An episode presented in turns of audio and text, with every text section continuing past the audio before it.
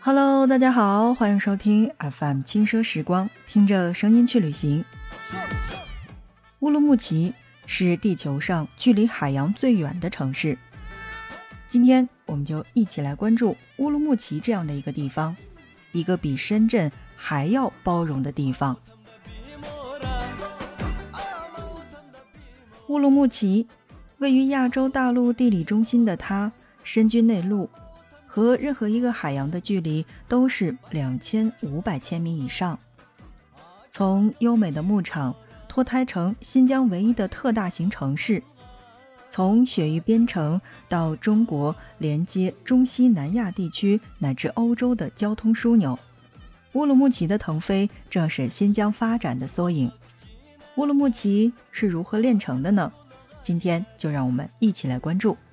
首先，我们要了解的是。乌鲁木齐究竟在哪里？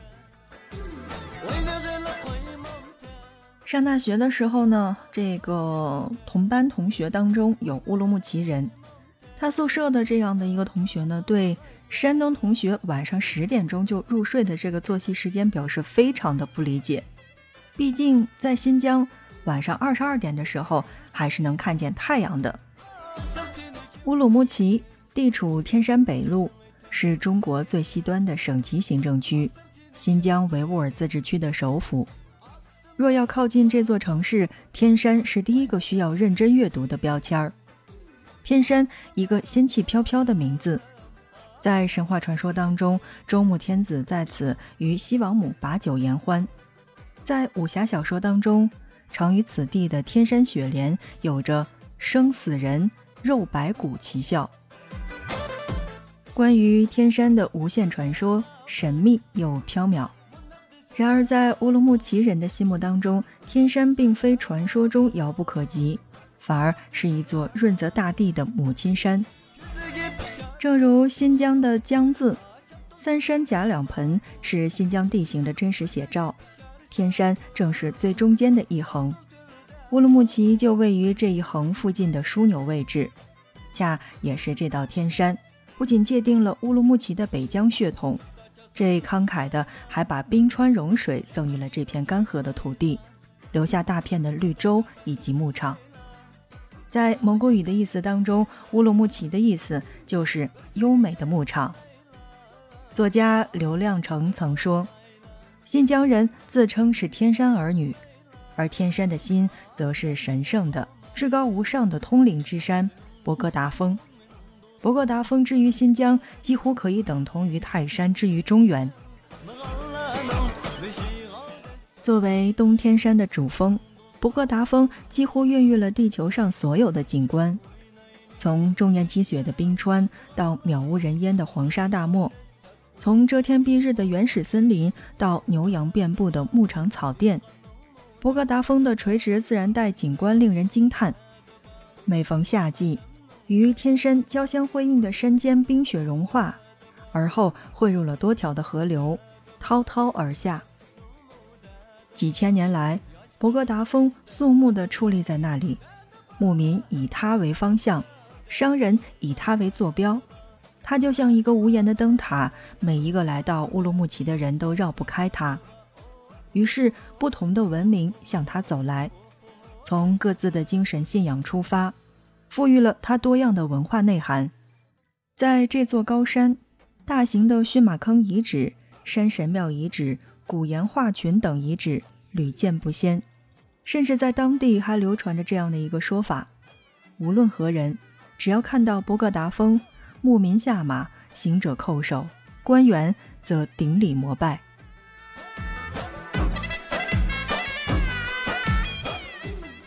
好的，正在收听到的是 FM 轻奢时光，听着声音去旅行。在今天的节目内容当中呢，让我们来一起走进到的是乌鲁木齐，来关注乌鲁木齐究竟是怎样的一座城市。那在接下来的时间当中，让我们来一起了解乌鲁木齐的逆袭史。在今日的中国不少省会城市的发展史当中，也是一部艰难创业的逆袭史。乌鲁木齐就是其中之一。即便是在今天提及新疆，不少人的第一印象依然仍是用西域二字来代替。然而在汉唐时期，当西域三十六个小国大放异彩之时，彼时的乌鲁木齐还只是天山脚下的一个小透明。依托于天山的冰雪融水，早在新石器时期就有人类在乌鲁木齐去繁衍了。而在汉武帝时期，博望侯张骞的出使拂去了西域的神秘面纱。公元前六十年，乌鲁木齐和西域的其他城市一样，正式纳入了中国的版图。相较于当时中央政府看重的南疆，乌鲁木齐所在的北疆一带山脉较为低矮，天然屏障较少，因而这片宽广富饶的绿洲。对于来自蒙古高原的游牧民族是极其诱惑的，匈奴、柔然、突厥、回纥、蒙古等少数民族曾在这里策马驰骋，所以在西域都护府成立以来，中央政府就在乌鲁木齐一带派兵屯田，这种情况一直持续到唐朝。据《新唐书·吐蕃传》记载，轮台一无屯田，何书相望。而轮台所指的就是今天乌鲁木齐南郊。塞外的浩瀚加上极致的风光，让再次旅居三年多的边塞人岑参不仅生出了“将军金甲夜不脱，半夜军行歌香波”的豪情，也不犯“忽如一夜春风来，千树万树梨花开”的柔情。虽然一直有驻军屯田，但乌鲁木齐的崛起。则是清朝中后期的事儿了。所以在那样的一个时期呢，乌鲁木齐农业、商业、手工业的发展按下了快进键。纪晓岚曾写下《乌鲁木齐杂诗》，描述这里到处歌楼到处花，塞园此地善繁华。然而，在晚清时期，繁华富庶的新疆却成为了沙俄眼中最肥的羔羊。一八六四年，在内忧外患的情况之下，中俄签订了《中俄勘分西北界约记》。中国西北部的巴尔喀什湖以东、以南，包括伊犁河下游的四十四万平方公里的领土被沙俄侵占。此时的伊犁已不适合作为新疆的军政中心。甲于关外的乌鲁木齐成为了新疆首选的最佳之选。一八七五年，左宗棠被任命为钦差大臣，率领大军收复新疆。九年之后，新疆设立行省，省会就定在了乌鲁木齐。自此之后，乌鲁木齐旧貌换新颜。经过一百多年的发展，塞外的荒凉之感烟消云散，活兴为充满现代化气息的大都市。好的，正在收听到的是 FM 轻奢时光，听着声音去旅行。在今天的节目内容当中呢，让我们来一起了解到的是新疆乌鲁木齐是怎样的一个地方。说完了乌鲁木齐的历史，也说完了乌鲁木齐的位置，我们再来说一说中亚、西亚的交通枢纽是如何形成的。新中国成立之后，中央在乌鲁木齐配置了许多重要的项目。进一步奠定了乌鲁木齐的工业基础，后来还发展出以乌鲁木齐为中心的天山北坡经济带。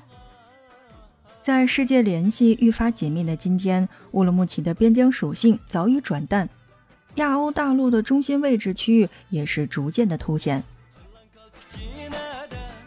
早在汉唐时期，毗邻中亚各国、连通欧亚大陆的乌鲁木齐就已经是丝绸之路。北线上的要冲，在推行“一带一路”倡议的今天，乌鲁木齐更是中国连接中亚、南亚地区乃至欧洲的陆地交通枢纽。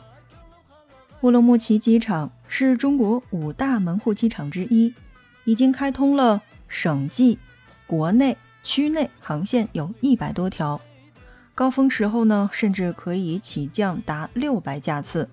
是全国单跑道最繁忙的机场之一，而乌鲁木齐的火车站不仅是新疆铁路的总枢纽，也是中国和中亚地区之间最重要的客货集散之一。除此之外，公路、城市道路也更是四通八达的。不同肤色的人在这里来来往往，南来北往的货物在这里进进出出，航空、铁路、公路交织汇聚，织成了一条立体的新丝路之路。有人说，乌鲁木齐是一座比深圳还要包容的城市。在这里，街头煎饼摊的大妈操着一口山东话，开面馆的陕西大叔操着一口正宗的关中话。水果店老板的河南话非常的热情，而出租车司机的普通话里夹杂着甘肃的口音。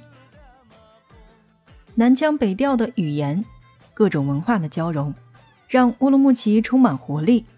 不同籍贯、不同民族的人，像石榴籽儿一样，大小、甜度各不相同，却又密集的拥抱在一起。而这里就是乌鲁木齐的魅力。好的，亲爱的小伙伴们，那在今天的节目当中，我们简单的去了解了一下乌鲁木齐。那不知道这样的一期节目你还喜欢吗？或者你去过乌鲁木齐吗？你是乌鲁木齐人吗？在我们的节目下方，一起来跟我们聊一聊乌鲁木齐的感受吧，或者你去到新疆的感受。如果你觉得这样的一期节目还不错的话，那欢迎你的点赞以及订阅，同时呢，也欢迎你的转发。让更多的人去听到我们的节目，也让更多的人去了解新疆这样的一个地方。说实话，那我这个人呢，其实还算比较爱吃，就是有一些东西呢是吃了不忘的，比如说像新疆炒米粉，尤其是那个爆辣款的新疆炒米粉。如果说呃有吃到过新疆炒米粉的小伙伴，或者说有在新疆喝过正宗的格瓦斯的小伙伴，那么你可以来给我们留言。怎么说呢？就是一种在新疆卖到的饮料，呃，这种饮料呢，口感是甜的，但好像入到嗓子眼儿的那个感觉呢，又有点像啤酒，但啤酒是发苦的，它没有酒精度数。嗯，怎么说呢？就是形容一下，嗯，跟我们在超市当中买到的那个格瓦斯的味道是完全不一样的。有没有喝过的小伙伴呢？我们来可以聊一聊。好的，这一期节目就是这样吧，感谢大家的收听。下一期再见。